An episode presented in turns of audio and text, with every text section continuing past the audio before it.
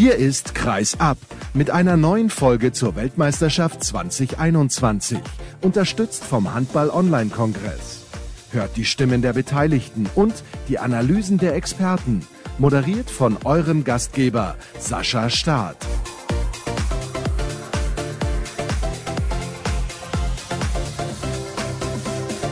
Es hat nicht sollen sein für die deutsche Handballnationalmannschaft beim wichtigsten Gruppenphasenspiel in Ägypten bei der Weltmeisterschaft. Hallo und herzlich willkommen zur nächsten Ausgabe von Kreisab. Wir müssen diese knappe Niederlage gegen Ungarn natürlich ausführlich besprechen und ich habe mir einen Experten eingeladen vom ARD Hörfunk, Thorsten vom Wege. Hallo Thorsten, ich grüße dich. Guten Abend. Ja, ich höre schon an deiner Antwort auf meine Begrüßung. Die Laune ist nicht so gut, oder? Naja, das war ja eigentlich ein vorentscheidendes Spiel, denn es gab ja auch ein paar andere Begegnungen, die nun gar nicht so nach dem Geschmack der Deutschen sein dürften. Die haben das Ziel ausgegeben, Viertelfinale. Und wenn wir jetzt mal auf die Ausgangslage gucken, nach dieser, wie ich finde, vermeidbaren Niederlage gegen die Majan, dann ist die alles andere als rosig, denn im ersten Hauptrundenspiel geht's gegen den Europameister, geht's gegen Spanien. Und der ist noch ein Kaliberchen besser, als es die Ungarn sind, zumindest der Papierform nach. Und der hat ja nach einem Wackelstart Jetzt auch gezeigt, was er kann, hat gegen Polen knapp gewonnen, jetzt am Ende deutlich, gegen Tunesien okay. Aber die Spanier sind natürlich ein äußerst unbequemer und auch undankbarer Gegner für die Deutschen. Und sollte man da nun auch noch verlieren, dann ist es eigentlich schon fast rum mit dem Einzug in die Runde der besten acht. Ich will hier nicht schwarz malen. Es ist eine junge Mannschaft, die hat eine Menge Potenzial. Das hat sie heute auch gezeigt in kämpferischer Hinsicht. Vieles stimmt noch nicht, aber ein paar Dinge, ein paar Basics sind auf alle Fälle da. Ob das reicht gegen die Spanier, mal sehen. Aber wir wollen nicht allzu sehr in die Zukunft blicken. Das machen wir vielleicht noch am Ende unseres Gesprächs. Lass uns ganz am Anfang anfangen, ja sogar noch vor dem Spiel. Uwe Gensheimer nur auf der Bank. Kam das für dich überraschend? War das mutig? War das richtig? War das nachvollziehbar? Das war Alfred Gislason. Das war konsequent. Gensheimer hat im Auftaktspiel gegen Uruguay nicht viel getroffen. Er hat natürlich drei Buden gemacht, aber eben auch vier Fahrkarten in der ersten Halbzeit gemacht. Und da war die Konsequenz dann eben auf Marcel Schiller zu setzen. Der wirkte ja stabiler im zweiten Spielabschnitt.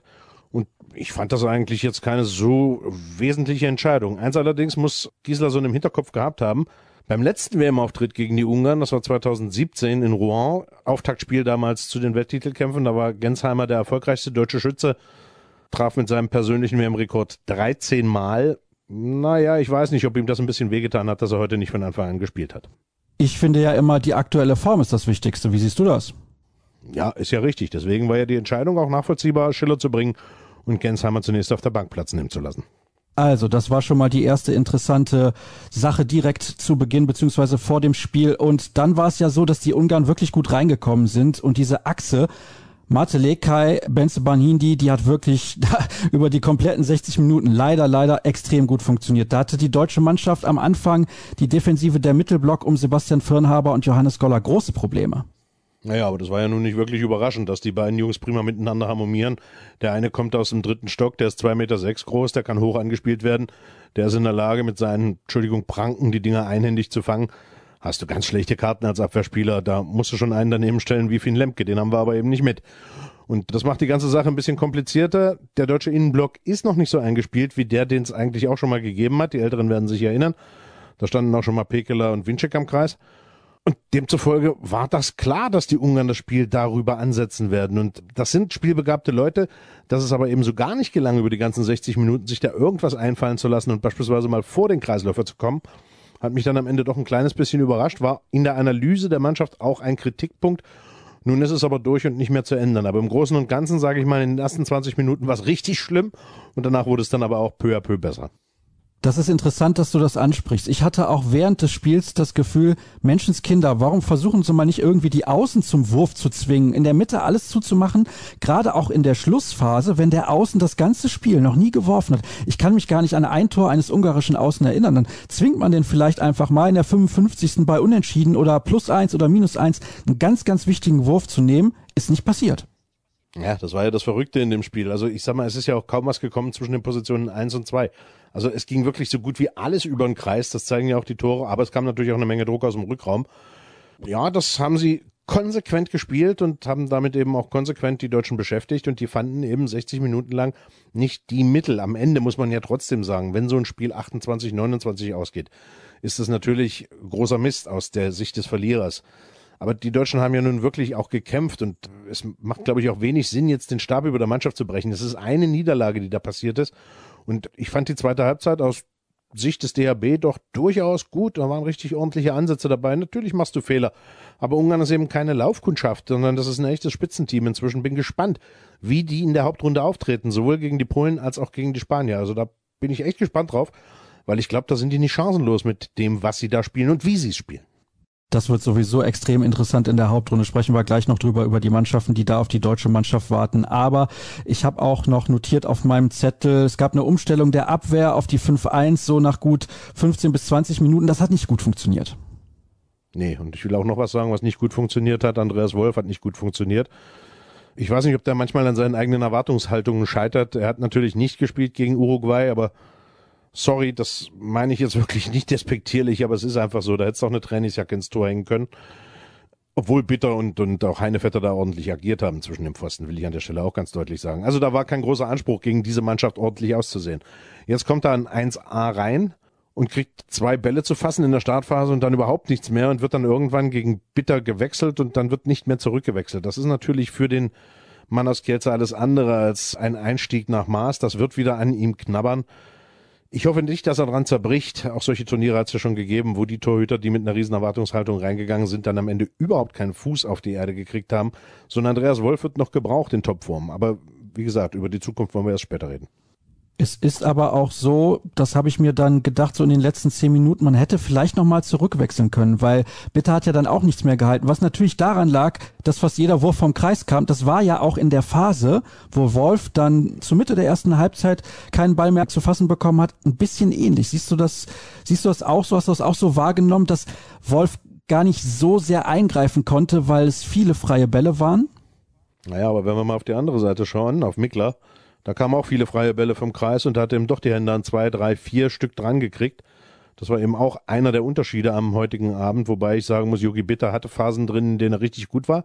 Speziell bei dem 4-0-Lauf für die deutsche Mannschaft vor der Pause und dann nochmal so Mitte der zweiten Halbzeit als man ja schon wieder mit zwei Toren zurücklag, dann noch in Unterzahl, da hat er dann auch noch mal ein paar Dinger rausgekratzt. Also ich habe nicht so den ganz großen Bedarf gesehen, da noch mal zurückzuwechseln. Aber das ist meistens bei den Trainern auch eine Bauchentscheidung. Manchmal auch kommt diese Entscheidung vom Torwart, der drin steht, selbst. Da kam kein Signal von Yogi Bitter, also ich hätte da sicherlich jetzt auch nicht zwingend was verändert. Auf jeden Fall haben wir schon Spiele erlebt mit, das will ich gerne sagen, glänzenderen Torhüterleistungen, auch bei der deutschen Mannschaft. Aber es ist natürlich auch undankbar, da gebe ich dir recht, wenn du ständig von sechs Metern frei vom Kreis, einen zwei Meter Riesen vor dir auftauchen siehst, mit einem schönen Hebel und einem ordentlichen Armzug. Und der macht dir dann im Prinzip das Leben zur Hölle. Und mit jede Menge Selbstvertrauen, das hat man, glaube ich, auch wahrgenommen während des Spiels. Banhindi hat fantastisch gespielt, war ja letztes Jahr, das haben wir auch mehrfach schon im Podcast angesprochen, im All-Star-Team der Europameisterschaft und ist vielleicht aktuell der beste Kreisläufer der Welt? Ach, schwer einzuschätzen, immer solche Quervergleiche. Aber lass mich noch eins sagen, was mir auch aufgefallen ist in diesem Spiel. Zirkus gemacht haben sie nicht, weder die einen noch die anderen. Es gab keine Dreher, Heber, Tralala, Obsassa, sondern da wurde ganz konsequent das Steinchen reingeworfen da ins Netz und wurde geprüft, ob das Netz hält. Also da war schon auch ein bisschen Dampf, das merkt man eben auch an solchen Aktionen und da war auch, auch richtig Druck auf dem Kessel bei beiden Mannschaften. Was mir sehr gut gefallen hat, also wer mir sehr gut gefallen hat, so ist es richtig, Paul Drucks. Ja, kommt spät rein und spielt dann seine individuellen Fähigkeiten, die er hat, glänzend aus. Also diese unglaubliche Beweglichkeit, dieses Eins zu Eins, dieses Spielverständnis. Und in der Achse mit dem Leipziger Weber hat das eigentlich richtig gut funktioniert. Vielleicht hätte man es eher bringen können, aber das ist ja der alte Satz. Und jetzt gibt's wieder die fünf Euro fürs Phrasenschwein. Wenn du aus dem Rathaus kommst, bist du immer schlauer. Kühn am Anfang okay und dann kam eben leider nicht mehr so viel und damit war natürlich der Wechsel auf Drucks, auch mit Böhm hat man es ja versucht, folgerichtig irgendwo und der hat eigentlich ganz gut geklappt. Ich denke mal, an diese Leistung der letzten Viertelstunde wird Alfred Gislason denken, wenn er über die Startelf sinniert für das nächste Spiel. Über eine Sache müssen wir noch sprechen. Markus Bauer hat das als Co-Kommentator beim ZDF kurz angesprochen. Die Schiedsrichter, ich fand sie generell nicht schlecht. Ich finde nur, Handball ist halt auch ein Kontaktsport. Da geht's auch hart zur Sache. Ich finde, das sind einfach für Kleinigkeiten manchmal zu große Strafen. Naja, das ist ja relativ schwierig. Wir sind in der frühen Phase des Turniers. Der Welthandballverband oder alle Handballverbände, die so große Turniere machen, das gilt also auch für die Europäer beispielsweise, die geben vor Turnierbeginn eine Linie vor. Und die Linie sind von den Schiedsrichtern zwingend umzusetzen. Und wenn man sich an diese Linien dann eben nicht hält, da gehört eben Zupfen am Trikot, da gehört wahrscheinlich dann auch in die, in die Seite reinfassen und und und dazu. Und das ist konsequent zu bestrafen. Wenn du das nicht machst, gehst du aber mal mächtig, ich habe an solchen Sitzungen schon mal teilnehmen dürfen, gehst du aber mächtig ab und dann pfeifst du eben irgendwann nur noch Präsidentscup. Das will keiner. Die haben natürlich auch ihre Ziele, die Schiedsrichter. Ich finde es nur merkwürdig, dass man, obwohl man ja die Möglichkeit hat, erstmal drei gelbe Karten zu geben, also zumindest kenne ich die Regel noch so, dass man da gleich mit zwei Minuten anfängt, Eins will ich aber auch an der Stelle wirklich dazu sagen, an den Schiedsrichtern lag es nicht. Die haben nämlich auf beiden Fällen schön kalt rasiert, ohne Schaum und ordentlich runtergewischt vom Parkett. Ich denke, man hat fast in Summe dann, fast eine Halbzeit irgendwie die eine oder andere Mannschaft, wenn man es addiert, in Unterzahl gestanden. Ja, und mir gefällt das halt einfach nicht. Ich finde, also ich will nicht sagen, ein bisschen draufkloppen muss erlaubt sein, entschuldige, aber du weißt, glaube ich, worauf ich hinaus will. Eine Szene, das habe ich mir dann nochmal in der Zeitlupe angeguckt, beziehungsweise ich habe nochmal zurückgespult. Johannes Goller hat frei am Kreis gestanden und stand im Kreis. Deswegen technischer Fehler, Ballbesitz für die Ungarn. Er wurde aber, und das konnte man dann hinterher sehen, vom Ungarn in den Rücken geschubst, hatte den Ball vorher schon und stand noch nicht im Kreis. Durch diesen Schubser steht er dann im Kreis ein bisschen unglücklich, aber wahrscheinlich auch in der Realgeschwindigkeit schwer zu sehen. Was glaubst du? Du hast es ja eben schon so ein klein wenig angedeutet. Gegen die Spanier jetzt zum Auftakt der Hauptrunde. Also eins ist klar, Thorsten, ein Sieg muss her. Ja, das ist schon mal amtlich. Wir haben zwei Zähler, die Spanier haben ein Minuspünktchen. Wenn die gegen uns gewinnen, haben sie fünf und Uruguay vor der Raufe. Und jetzt glaube ich nicht, dass in diesem Duell der Südamerikaner gegen die Spanier die Urus plötzlich aufziehen und das für sich entscheiden, würde nach Adam Ries bedeuten, bei einem Sieg gegen uns und zwei, Entschuldigung, geschenkten Punkten gegen Uruguay ist man bei sieben. Wir man maximal noch auf sechs. Das heißt, da wären die Spanier in jedem Falle schon vor uns. Ja, und dann kannst du ja den Rechenschieber rausholen. Also ich will gar nicht alle hätte, wenn und aber hier durchzählen. Fakt ist, gegen Spanien ist zumindest Verlieren verboten.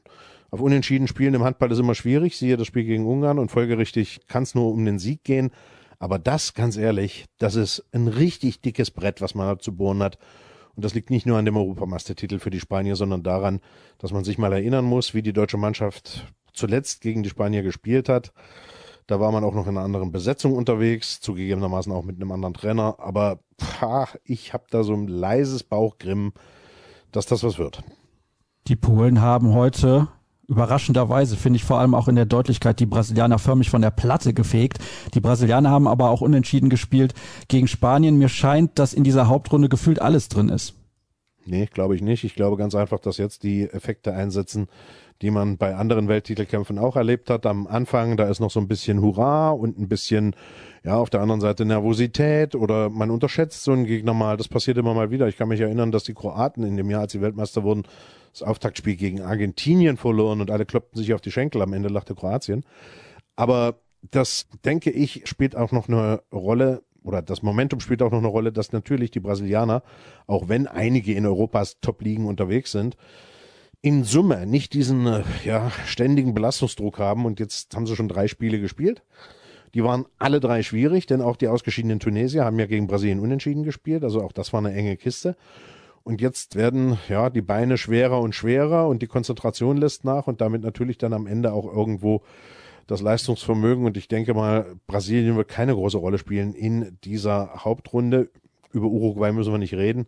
Heißt mit anderen Worten, die Europäer machen es unter sich aus.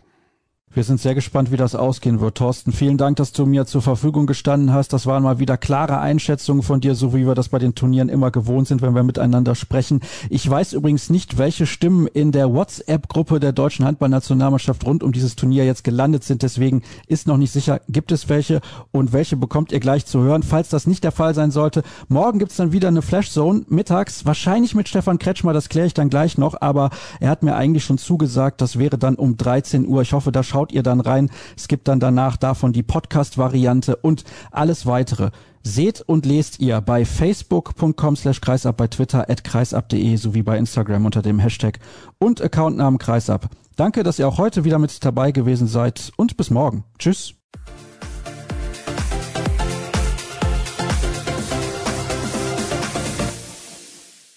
Ja, also schade, weil wir hätten das, äh, glaube ich, diesen Punkt äh, verdient. Aber, aber erstmal haben wir, haben wir nicht gutes Spiel in Abwehr, ähm, nicht so richtig Zufall fassen können. Die erste Viertelstunde mit der mit zunehmendem Spielstand wurde das aber besser und dann, dann kam natürlich auch eine Torhüterleistung zustande. Aber, aber insgesamt denke ich, haben wir eine sehr gute zweite Halbzeit gemacht.